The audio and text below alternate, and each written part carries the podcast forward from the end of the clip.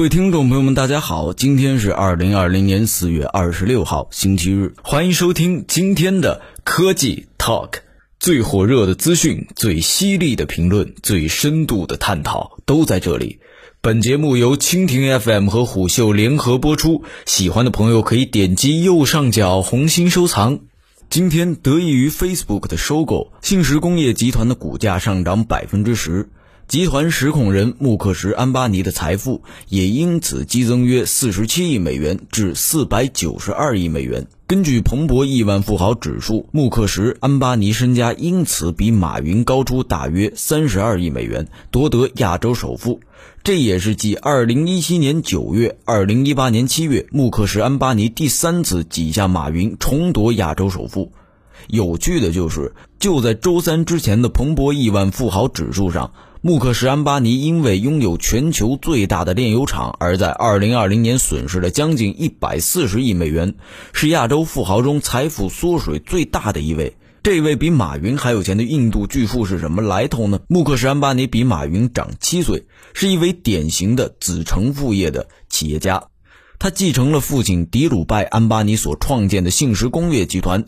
其不仅掌控着国家电力、石油勘探、金融、生物科技以及电信领域的发展方向，而且销售额占到印度全国 GDP 的百分之三点五，税收占全国税收总额的百分之十，其市值相当于印度证券交易所上市公司总价值近百分之六。印度每四名股市投资者中就有一名持有信诚工业集团及相关产业的股票。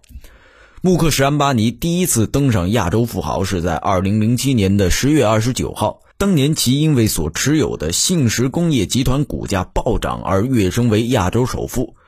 当时马云携阿里巴巴在香港上市。穆克什·安巴尼第二次登上亚洲首富是在2017年9月，当时马云以376亿美元屈居第二，安巴尼以378亿美元傲视亚洲群雄。穆克什·安巴尼第三次登上亚洲首富是在一八年的七月，当时印度信实工业集团股价上涨，其身家升至四百四十三亿美元，超越马云的四百四十亿美元，问鼎亚洲首富。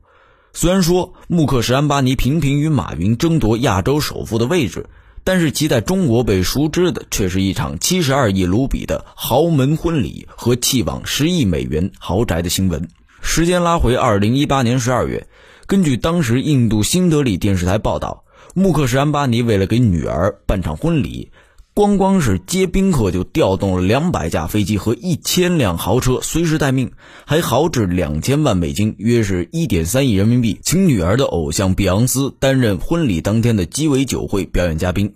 整场婚礼仅客房、包机、膳食以及娱乐各种花费约为一亿美元。有接近穆克什家族的人向媒体透露。总花费逼近一点五亿美元，这甚至超过了查尔斯王子和戴安娜王妃的世纪婚礼。至于穆克什·安巴尼十亿美元的私人豪宅，也就应了那句话：贫穷限制了我的想象力。这座命名为安迪利亚的世界最贵私人豪宅，矗立在孟买市的中心，楼高二十七层，高一百七十三米，占地面积是三万七千平方米，总面积超过法国凡尔赛宫。楼内九部电梯直达，有六个停车场，一百六十八个停车位，屋顶可停三架直升机。整个建筑中有三层，种植各种的露台花园，还配备有健康水疗中心、冰室、电影院、舞厅，能够抵御八级地震。因为其一流的装修设计，不仅成为了孟买的地标性建筑，还比作印度的第二座泰姬陵。可是这座豪宅建成之后，穆克什一家并没有入住。传说是因为穆克什·安巴尼觉着豪宅风水不好，所以宁愿空置。不过，穆克什·安巴尼为了维持豪宅的正常运转和保洁工作，雇了共计六百名仆人、保安、管理人员负责日常维护。仅电费一项，每个月消耗就达到七百万卢布，约合人民币七十多万元。颇为讽刺的是，就在豪宅不远处，就是孟买的贫民区。在印度媒体的报道中，现在是六十三岁的穆克什·安巴尼，性格内向、低调保守，很少在公共场合抛头露面。他和印度总理纳伦德拉·莫迪是亲密的盟友，所以说信实工业集团善于利用政府政策制定财团发展计划，如今在油气、零售、通信、码头等行业都是不可撼动的地位。穆克什安巴尼还获得美国印度商业委员会2007年全球远见奖，被誉为亚洲社会的领袖奖。被誉为亚洲社会领袖奖，是继拉坦塔塔之后获得此殊荣的第二位印度企业家，而瑞士世界经济论坛直接把他评为明日全球领导者。以上就是本期科技 Talk 的内容，我们下期见。